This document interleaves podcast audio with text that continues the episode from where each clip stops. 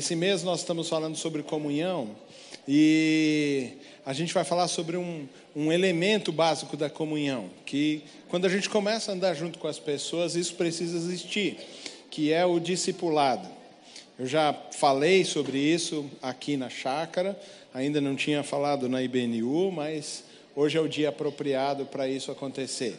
Ah, quando a gente fala sobre discipulado, ou sobre pelo menos esse testemunho, ou um pastoreio, ou a caminhada que a gente tem com os filhos, com a esposa, com o marido, esse testemunho que a gente dá para todas elas sobre a nossa vida, é, não basta simplesmente ser honesto, não basta simplesmente acreditar num monte de coisa no discipulado cristão e na comunhão cristã de modo geral, a gente tem elementos que são muito específicos, são específicos apenas para o cristianismo de modo geral.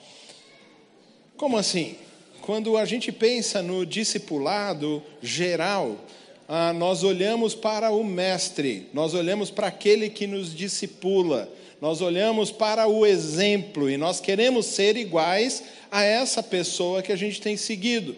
Quando a gente pensa na, na nossa carreira, a gente pensa naquele grande guru, não é? Aquele que é bom naquela área. A gente fala, poxa vida, eu quero ser igual a essa pessoa. E a gente começa a andar com essa pessoa e ter características dessa pessoa. É normal que isso aconteça. Eu olho para o nosso pastor e eu sigo ele em vários detalhes, né? Gordinho, feio, barbudo, né?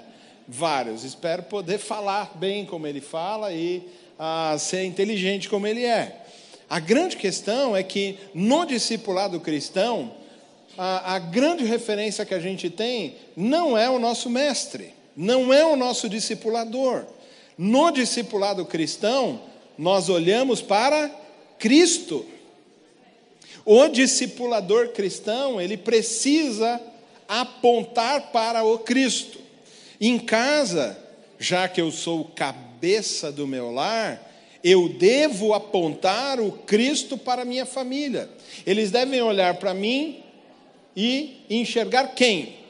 O Cristo. O Cristo é o centro de todas as coisas no discipulado cristão, na comunhão cristã, na vivência cristã, na vivência que a gente tem na igreja ou em todos os lugares, já que somos e dizemos que somos discípulos de Jesus, toda a nossa vida deve apontar para o Cristo. Se o Cristo não for o centro da sua vida, a sua vida é inócua, não tem propósito.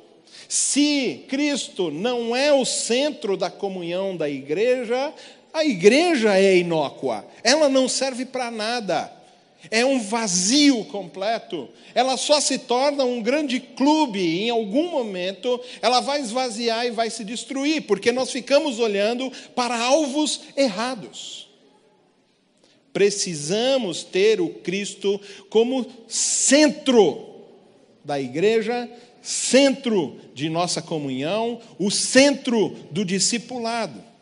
Os verdadeiros discipuladores apontam para o Cristo, mostram para os seus discípulos o Cristo. A gente só vê o Cristo. Aqui tem gente que anda comigo, começa a ter trejeito, porque eu sou esquisito também.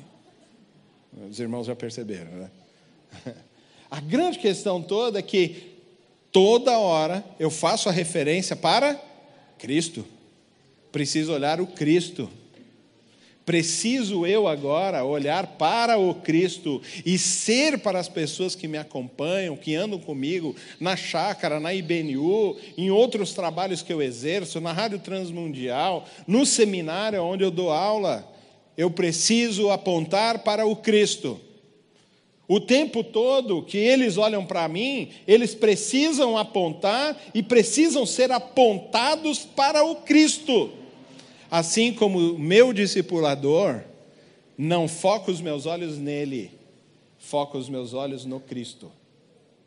E por isso eu continuo sendo discipulado pelo nosso pastor. Porque ele não me aponta para ele, ele me aponta para o Cristo. Se o Cristo não é o centro, tudo é inócuo do que a gente faz na igreja. Tudo é inócuo do que a gente faz no nosso trabalho. A nossa família não terá nenhum tipo de profundidade, ela será oca se nós não apontarmos para o Cristo. No discipulado cristão, o Cristo é o centro de tudo, o Cristo é o tudo, é o começo, é o meio, é o fim. O Cristo é tudo para a nossa vida, já que dizemos que seremos discípulos de Jesus. Se o Cristo não for o centro, se ele não for o começo, se ele não for o meio, se ele não for o final de tudo que a gente faz, a nossa vida não tem propósito, a igreja perde o seu propósito, a família perde o seu propósito, tudo perde o propósito.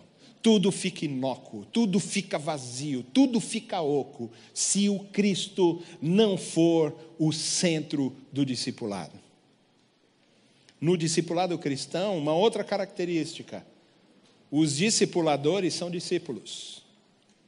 Quando a gente fica olhando a questão de discípulos nas outras religiões ou nas outras filosofias, o cara alcança um grau X que ninguém mais é superior a ele, porque ele alcançou um grau de espiritualidade ou alcançou um grau na hierarquia que ninguém mais pode discipular, seja ele qual for, seja o Buda, o Papa, o que for. Ele alcança um grau X de espiritualidade que ninguém mais está acima dele para discipulá-lo. No discipulado cristão, o discipulador sempre será um discípulo. O discipulador sempre prestará relatórios. O discipulador sempre será chamada a atenção, sempre terá limites. E o nosso pastor me chama a atenção bastante, porque eu, eu erro um pouquinho. E sempre me submeto à palavra dele. Algumas vezes digo, ah, mas isso aqui eu não concordo. Ele, tá bom, mas vai ser assim mesmo. eu falo, tá, desculpa. Puxa, carteirada, né? Obedece quem tem juízo. Como é que é o ditado? Manda quem pode, obedece quem tem juízo. Eu sou desses aí. Eu sou desses, né? Que fala hoje. Mas nesse texto que nós vamos ler hoje, você vai perceber o seguinte: que no discipulado cristão, já que tudo aponta para o Cristo, que a gente sempre vai mostrar o Cristo, que a gente sempre vai ah, sair do foco para que o Cristo seja o foco sempre, seja, seja sempre o centro de tudo, a gente vai perceber uma coisa que é simples. Se Ele é a razão de tudo, se Ele é o princípio, o meio e o fim, se Ele é o centro de todas as coisas, quem diz a regra, como deve ser, é Cristo. E no texto que nós vamos ler agora, abra sua Bíblia em Lucas, capítulo 14.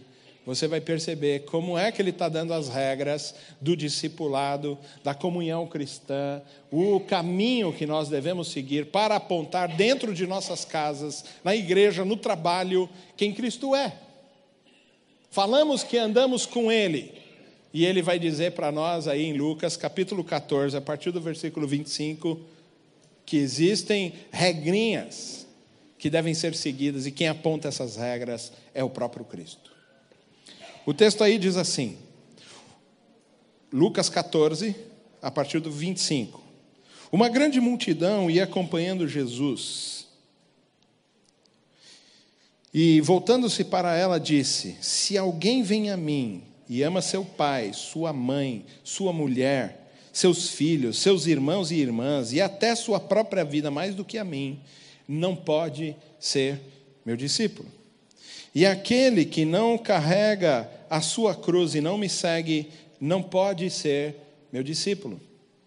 Qual de vocês, se quiser construir uma torre, primeiro não se assenta e calcula o preço para ver se tem dinheiro suficiente para completá-la?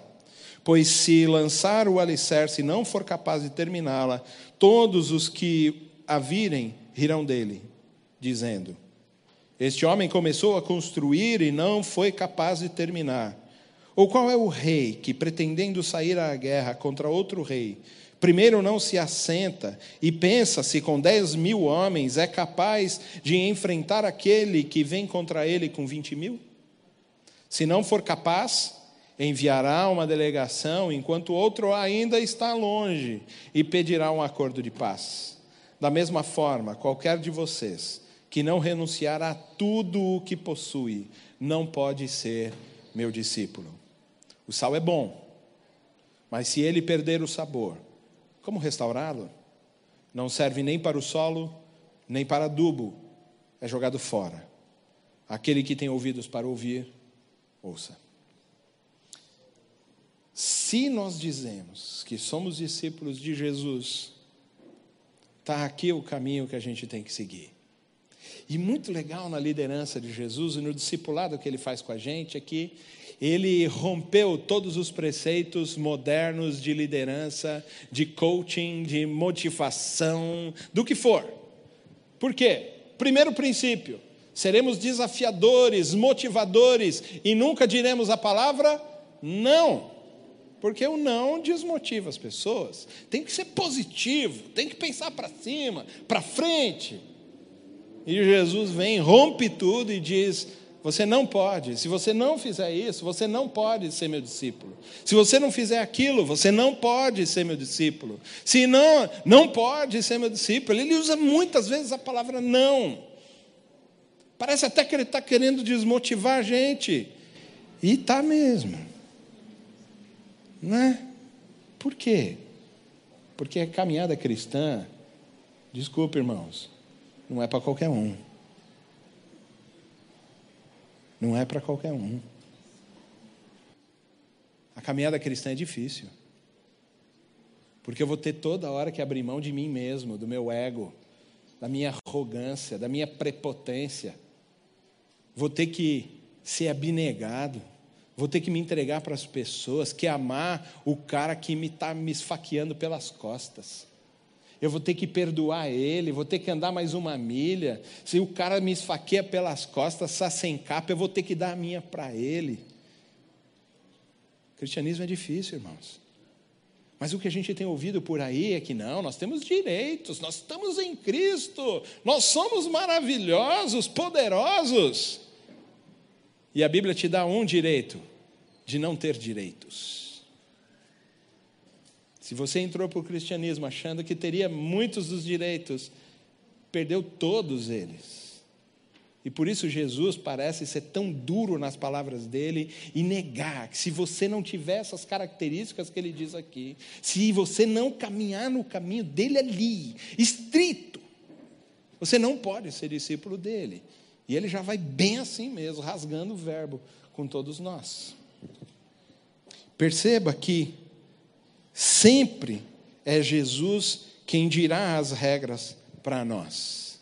E o texto que nós lemos aí começa assim com uma frase, olha aí o versículo 25. Uma grande multidão ia acompanhando Jesus e ele voltou-se para essa multidão. Multidão grande, que abarca multipensamentos, pluripensamentos, de várias culturas, de várias ideologias, de educações completamente diferentes, de lugares aonde crescemos completamente diferentes, de gente que nasceu e viveu na favela e gente que nasceu e viveu em lugares muito ricos. E gente de classe média, média alta, média baixa, o que for. E a gente tem muitos pensamentos, como essa grande multidão. E lá a gente sabe que nessa multidão existem pessoas que estão seguindo a Jesus de longe, que ouviram dizer que Jesus fazia milagres, que ele era um profeta que tinha poder, que ele curava as pessoas. E muitos começaram a andar atrás de Jesus, mas assim, com um pé atrás, alguns com os dois pés atrás, andando de longe, no fundão, só não os daqui, né? Nem. Mas na multidão que seguia, eles estavam na periferia do relacionamento e da comunhão dos irmãos. Por quê? Porque tinham um pé atrás, não sabiam se aquilo era real, se era verdadeiro, e muitos dos que estão aqui hoje pensam assim também. Não se envolvem de uma, com uma comunhão plena junto com os irmãos da igreja, porque igreja é problema. Já vivi, quantos de nós aqui, ó, tem mais de 20 anos na igreja e sabe como é que funciona? Então a gente já não se envolve, será? Fica com o pé atrás, anda na periferia, aí não se envolve de verdade no negócio todo. Não se entrega para Jesus completamente. Tem os que até se entregam para Jesus, trabalham, mas não acreditam nele de verdade. Então, aí, porque a gente foi acostumado, como bons católicos espíritas que nós somos, nós fomos acostumados a viver uma religião que a gente não se envolve muito, a gente não é tão praticante assim. E como tem cristão aí, crente, nessa modinha. E a gente não se envolve demais. A gente está ali, a gente até participa do coral, a gente de vez em quando até ajuda a fazer umas coisas e tal, mas sempre assim meio com o pé atrás. Se a coisa apertar, a gente pula fora. Você tem também na multidão aqueles que se entregam plenamente a Jesus aqueles que caminham com Ele, querem ser realmente discipulados, e andam com os irmãos, e oram, e jejuam, e entregam a vida para Jesus, ficam indignados com a maldade que existe no mundo, e tentam mudar a sua história e a história da sua família. E assim como nós aqui nessa manhã, nós também fazemos parte dessa grande multidão que Jesus está falando com a gente. E Ele está dizendo assim: ei, Olha aí o versículo 26. Se alguém vem a mim, nosso caso, nós viemos até aqui, nós vamos até o Senhor, e ama seu pai, sua mãe, sua mulher, seus irmãos e irmãs, filhos, e até sua própria vida mais do que a mim, não pode ser meu discípulo. Algumas vezes a gente lê esse texto e eu já ouvi sermões e reflexões sobre esse texto de que a gente tem que abandonar mesmo pai e mãe, tem que ir embora de casa, tem que ah, romper todas as coisas. Jesus não está falando disso.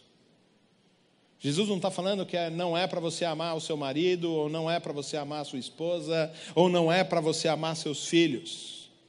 O que ele está alertando a gente aqui é que nós abandonemos a rede de segurança familiar, que se torna uma idolatria para nós. Então eu vou no Natal na casa dos meus pais, que não são cristãos, e aí o que, que eu faço? Não falo de Jesus, porque senão vou criar algum tipo de ruptura.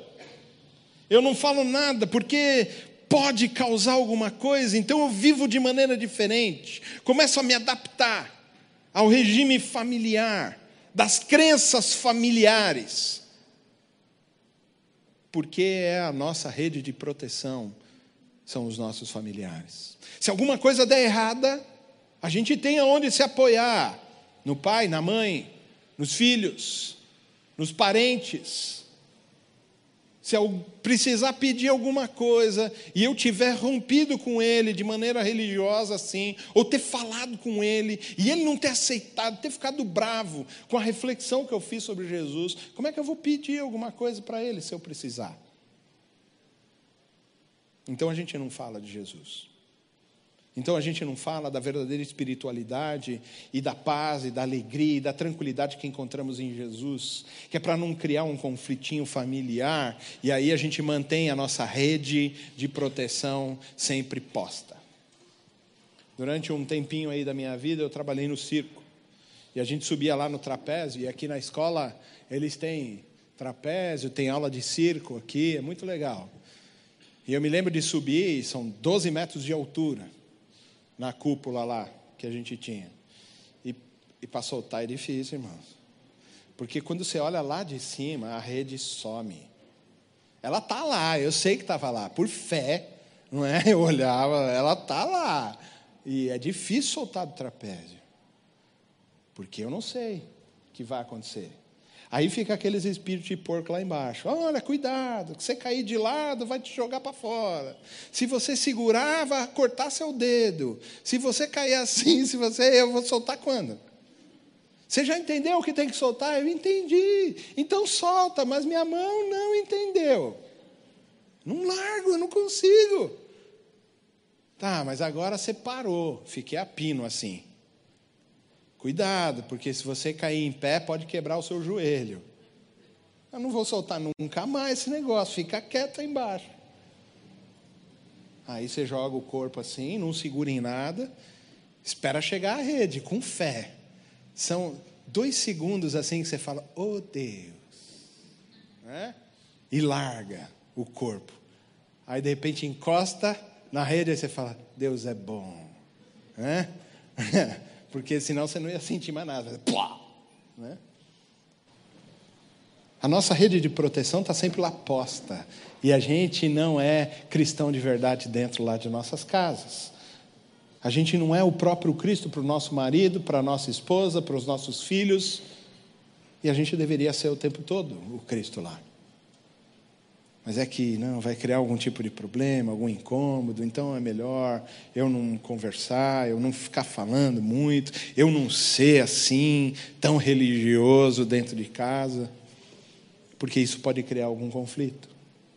Porque a gente ainda quer se apoiar lá, a gente confia menos em Jesus do que confia na, na rede de proteção familiar que a gente tem. Isso é um problema, e Jesus está chamando a atenção no versículo 26, dizendo assim: ei, ei, se você amar mais a sua família, eu não estou falando para você não amar a sua família, eu estou dizendo, se você amar ela mais do que você ama a Cristo, você não pode ser discípulo de Jesus. Se você confiar mais na sua família do que em Cristo, você não pode ser discípulo de Jesus. Se você se entregar mais para a sua família do que para Cristo, você não pode ser discípulo de Jesus. Se ela for a sua rede de proteção, você não pode ser discípulo de Jesus. Porque os discípulos de Jesus caminham com Jesus plenamente, amam Jesus acima de tudo entregam sua vida completamente a Ele, e no trabalho Ele é o Cristo, em casa Ele é o próprio Cristo, na igreja Ele é o próprio Cristo, na rua é o próprio Cristo, e as pessoas que estão em volta reconhecem o Cristo nele, porque abriu mão das redes de segurança e se tornou o próprio Cristo para as pessoas que nos rodeiam. Se não nos entregamos a Cristo e não amamos a Ele mais do que tudo o que existe, todas as nossas redes de segurança, nós não podemos ser discípulos de Jesus. Não podemos. Mas aí ele continua. Versículo 27. E aquele que não carrega sua cruz e não me segue, não pode ser meu discípulo. Perceba, são três grandes blocos, ou três pequenos blocos, ou três grandes pensamentos que estão divididos por não pode ser meu discípulo. O primeiro é da minha rede familiar. O segundo é, se não carrega a sua cruz, não pode ser meu discípulo. E aqui é difícil, até mais difícil do que a família. Porque a gente usa a nossa vida de muleta para não avançar. A gente tem as desculpas ideais para não sermos cristãos verdadeiros. Ah, é que o meu marido, né? Ah, é que a minha esposa. Ah, meus filhos. Ah, meu filho é um problema. Ah, porque se eu tivesse o dinheiro que aquela pessoa tem. Ah, se eu tivesse aquela casa na praia. Ah, minha vida seria. Se eu tivesse. Eu não tenho. Assumo a minha vida. Vivo com o que Ele tem me dado, porque se Ele me deu ou não, porque é o suficiente para que eu viva bem e feliz, para que eu encontre Ele todos os dias na minha vida. Mas a grama do vizinho é sempre mais legal do que a nossa. O carro dele é melhor, é tudo mais legal. E a gente vive nesse aí. A gente vive dando desculpa dos problemas que a gente tem em casa.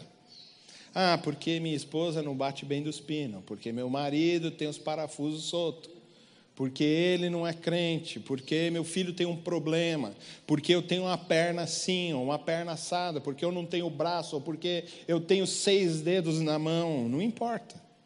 Porque se eu não fosse careca, ah, como seria legal a minha vida. E a gente fica o tempo todo dando desculpas para não avançar. Covardes que nós somos, não avançamos vencendo os problemas que a vida nos propõe, porque não confiamos em Jesus, não confiamos no poder e na força que Ele tem para nos encaminhar, para nos ajudar a vencer os problemas diários. Temos problemas em casa, falando, ah, mas é que a minha esposa, o meu marido, e a gente não enfrenta os problemas, e a gente não vai na autoridade de Jesus para arrumar as coisas, para caminhar direito, para abrir o nosso coração diante do Senhor, na força dEle. Vamos lembrar de uma história clássica das muletas que a gente usa para não vencer. Um aleijado, paralítico, estava na beira do tanque. E todas as vezes, uma vez por dia, um anjo descia, tocava as águas do tanque. E o primeiro que entrasse nas águas era curado de qualquer problema que ele tinha. E estava lá o, o aleijado. 28 anos ou 38 anos, algum, algum número desses aí. Era bastante tempo. Ele não conseguia entrar. E se acostumou com isso. Pedia esmolas para todo mundo e acostumado a ficar ali na beira do tanque, esperando que alguém jogasse ele na água, que ele fosse o primeiro, que alguém tivesse uma misericórdia e dissesse: gente, ninguém entra na água, nós vamos botar o aleijadinho lá. E ele se apoiou na doença dele. E ele se apoiou no problema dele. Mais poderoso do que o tanque, mais poderoso do que os anjos, Jesus chegou perto dele e disse assim: Quer ser curado? E ele respondeu: Sim, não. Ele respondeu: Não, não também. Ele respondeu: Eu não consigo, porque eu sou aleijado. E toda vez que o anjo toca a água, alguém desce antes de mim. Eu não posso, porque eu tenho esse problema aqui, meu marido é assim. Eu não posso, porque minha mulher é assim, porque meus filhos são assim, porque o meu trabalho é uma porcaria, porque e eu não consigo fazer as coisas. Jesus perguntou uma coisa simples: quer ser curado ou não? Mas ele estava apoiado no problema que ele tinha. E ele só podia dizer assim: Jesus, eu quero ser curado. E a gente faz como esse aleijado. Diante das lutas que a vida nos propõe, diante das angústias, das ansiedades, das batalhas que nós temos durante o dia, na nossa casa, no nosso trabalho, em todos os lugares. Jesus pergunta assim: e aí? Quer vencer? E a gente não responde sim, a gente responde: ah, mas é que na minha casa. Ah, mas é que o meu trabalho. Ah, é que. A gente sempre fica usando a muleta para não vencer. A gente fica sempre usando a muleta para não caminhar diante dos nossos problemas, para não enfrentar os nossos problemas na força do Senhor, para superar os desafios que a vida nos propõe e a gente fica apoiado nas muletas. O que Jesus diz no versículo 26 é: aquele que não toma a sua cruz não pode ser o meu discípulo. Aquele que não enfrenta as lutas diárias e desiste, porque não confia no poder do Senhor, não pode ser discípulo de Jesus. Não pode. E quantos de nós temos nos acovardado? Quantos de nós ficamos depressivos, ansiosos com a vida? Quantos de nós temos doenças crônicas na alma porque nos acovardamos diante dos desafios? Desafios que batem à nossa porta e a gente fica pensando em como vencer, e pensando, e pensando, e pensando, e pensando, e a ansiedade vai tomando conta, e a gente desiste e se entrega à depressão. Jesus disse que se nós não enfrentamos os nossos desafios, mesmo com medo, mesmo angustiados e apreensivos, enfrentamos os problemas que a vida nos propõe, porque vamos na força do Senhor, porque é nele que nós estamos apoiados, porque Ele é o centro da nossa história, porque Ele é o princípio, Ele é o meio e Ele é o fim das nossas vidas. E por isso caminhamos com Ele. E por isso vencemos os desafios que a vida nos propõe, porque é na força dele que nós estamos apoiados, não na nossa força. E aí entra uma palavra de Jesus legal a partir do versículo 28. Porque é na força dele que nós vamos apoiados, não nas nossas. E aí ele diz assim: qual de vocês que quiser construir uma torre, primeiro não se assenta e calcula o preço para ver se tem dinheiro suficiente para completá-la? O que, que Jesus está falando aqui? O desafio apareceu, tem que construir uma torre, tem que vencer o problema. Senta e pensa: será que eu vou poder construir isso? Será que eu vou conseguir fazer o um negócio? Pois se lançar o alicerce e não for capaz de terminá-la, todos os que virem rirão dele. E dizendo: Este homem começou a construir e não foi capaz de terminar. Ou qual é o rei que, pretendendo sair à guerra com outro rei, primeiro não se assenta e pensa se com dez mil homens é capaz de enfrentar aquele que vem contra ele com vinte mil? Se não for capaz, enviará uma delegação enquanto o outro ainda está longe e pedirá um acordo de paz. Da mesma forma, qualquer de vocês que não renunciar a tudo o que possui, não pode ser meu discípulo. Ops. Se a gente não se assenta, olha, percebe que a gente não pode fazer o um negócio sozinho, e mesmo assim se lançar a fazer, vai dar pau, vai dar errado. É óbvio. A gente não tem dinheiro para fazer, para construir a torre. Vai chegar na metade, vai perceber que o cálculo do arquiteto, do engenheiro, estava pela metade. Ainda disse, não, eu valor, pus mais ainda uma porcentagem, que é para. Quem já construiu aqui sabe como é que funciona. Não é? O cara fala que vai dar 100 mil, dá 300, relaxa. Se prepara. A gente tem que observar os desafios que a vida nos propõe, perceber que somos incapazes de fazer um negócio sozinho e pedir ajuda. A gente não pode fazer sozinho. A gente não pode edificar a nossa casa sozinho. Ontem, e a minha rotina é muito assim, muito mesmo. Eu saí de casa, era 10 para 7 da manhã. Eu fui para a faculdade teológica porque tinha um evento. O Renato estava lá também, fazendo a parte de adoração.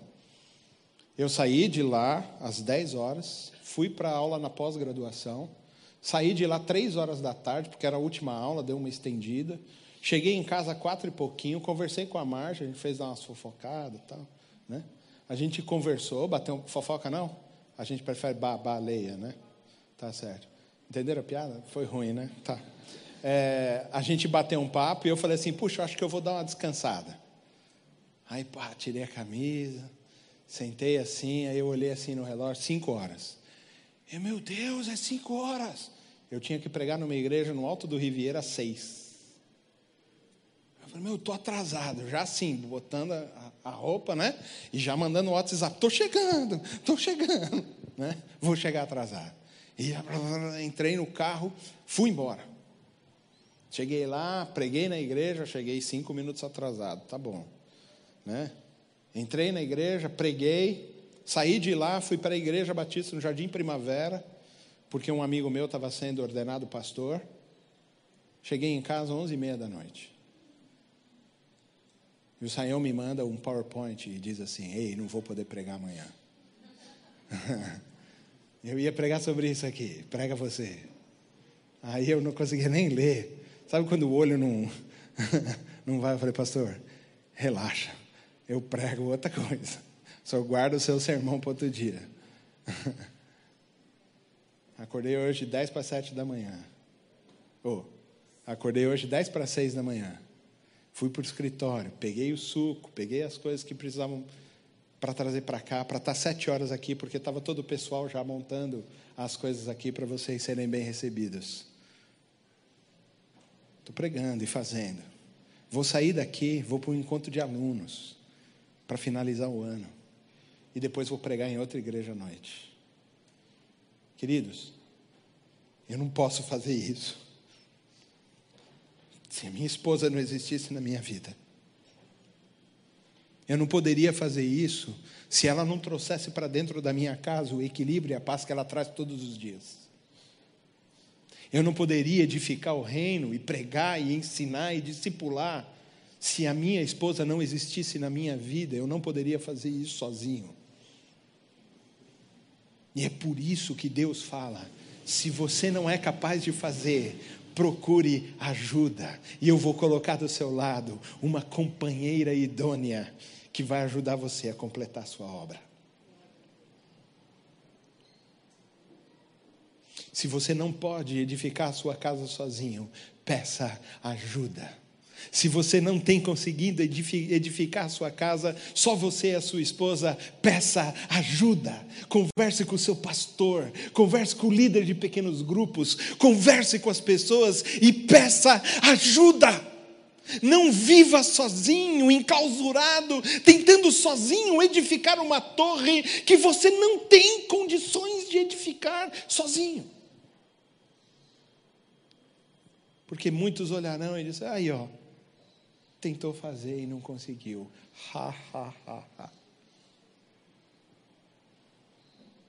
Não podemos fazer as coisas sozinhos. Precisamos abrir mão do nosso egocentrismo Precisamos abrir mão da nossa autossuficiência, da nossa arrogância. E por isso Jesus fala aí no versículo 33, da mesma forma, depois de ter pensado e percebido, rapaz, eu não posso fazer esse negócio sozinho. Da mesma forma, se vocês não renunciarem a tudo o que possuem. Mas que tudo é isso que ele está falando? Porque a gente só tem uma coisa realmente na vida, irmãos. Uma coisa só a gente tem. Nós mesmos. A gente não tem roupa, porque vai morrer e não vai ficar com elas. A gente não tem casa, não tem carro, porque vai morrer e vai ficar sem elas. A gente não tem nada nessa vida.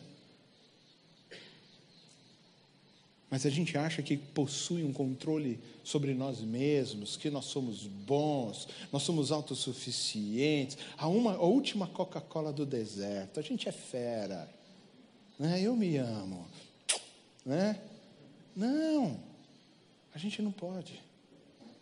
Precisa pedir ajuda, precisa andar junto Precisa edificar uma casa e todo mundo ter comunhão, andar junto, perto, uns ajudando os outros, fortalecendo os pontos fracos, os fortes, fazendo com que a coisa seja de verdade uma casa poderosa. E só pode fazer isso se andar juntos.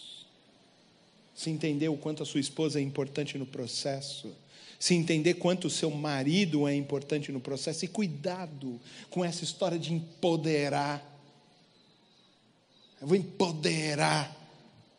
E a gente acaba com a comunhão dentro de casa. Porque antes era o marido empoderado de ser o cabeça maravilhoso do lar. E agora a mulher empoderada, e a gente vai chutando o marido também para qualquer lado. Cuidado com isso, irmãos. Nós somos chamados para viver em comunhão. Só assim nossas casas serão fortes. Só assim nossas famílias serão realmente poderosas. Só assim a igreja vai ser forte. Só assim nós teremos paz e tranquilidade se caminharmos uns com os outros.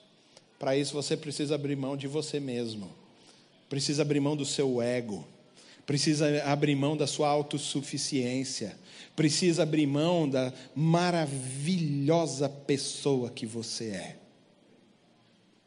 para começar a viver na suficiência de Cristo. Para começar a viver dependente dele e não dependente de você. Para começar caminhando com ele no poder dele e não no seu. Se você não abrir mão de você mesmo, porque é o que você acha que você tem de mais, bem mais precioso que você tem, você não pode ser discípulo de Jesus. E aí engraçado, porque ele fala da gente abrir mão das redes, da abrir mão do nosso próprio poder, da nossa arrogância, da nossa autossuficiência. E ele termina o texto dizendo assim, no versículo 34: O sal é bom, mas se ele perder o sabor, como restaurá-lo? Não serve nem para o solo, nem para adubo, é jogado fora. Mas o que, que Jesus está falando aqui? Que negócio desconexo é esse? O cara está falando de não pode ser discípulo, de construir, de ir para a batalha, e ele termina o texto falando sobre sal. E na grande maioria das vezes, para nós que já vivemos em igreja há um tempão, primeira coisa quando fala de sal, a gente lembra de Mateus no capítulo 5, lá nas bem-aventuranças, que a gente diz que o texto diz: vocês são sal e luz desse mundo. Esse texto não está falando nada disso. Zero. Nenhuma possibilidade de conexão. Porque esse texto começa dizendo: o sal é bom.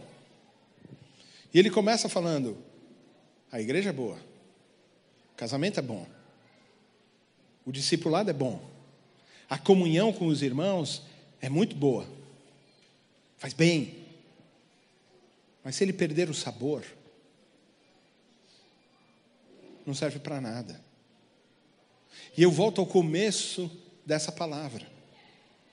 O sabor da igreja, o sabor da nossa comunhão, o sabor da nossa casa é o Cristo.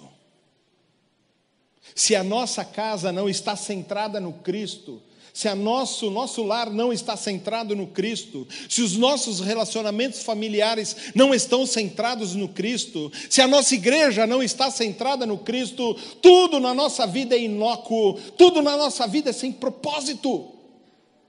Porque o Cristo é tudo em nós. Porque o Cristo é tudo da igreja. Nossa comunhão é vazia se ela não tem o Cristo como centro. Nosso discipulado é vazio se não tem o Cristo no centro.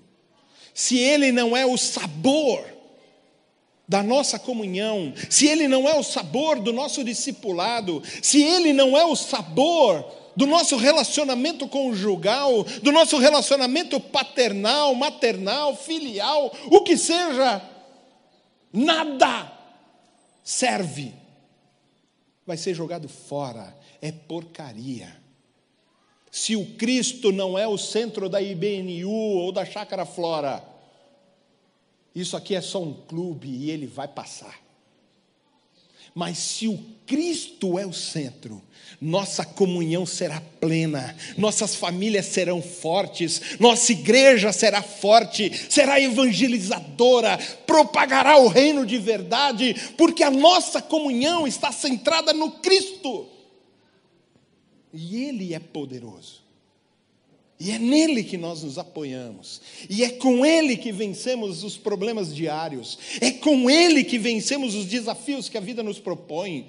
É nele que todas as coisas acontecem. Se ele não for o centro, tudo se perde. É jogado fora. Estamos perdendo o nosso tempo. E a última frase é matadora. Quem tem ouvidos para ouvir, ouça. Se Cristo não é o centro da sua história, sua vida é inócua. Se Ele não é o centro da igreja, a igreja é inócua. Se Ele não é o centro do seu casamento, vai dar errado, irmãos. Se Ele não é o centro da sua educação, se Ele não é o centro da educação que você dá para os seus filhos, vai dar errado. Desculpa dizer isso. Se Cristo não é o centro, nossa vida é inócua, é vazia. Se Cristo não é o centro, não podemos ser discípulo dele, não podemos caminhar com ele, não teremos comunhão com ninguém, viveremos a vida sozinho, e aí desesperança pode tomar conta do nosso coração. Cristo é o centro. Nossa comunhão só é verdadeira se Cristo for o centro. Nosso lar será forte se Cristo for o centro.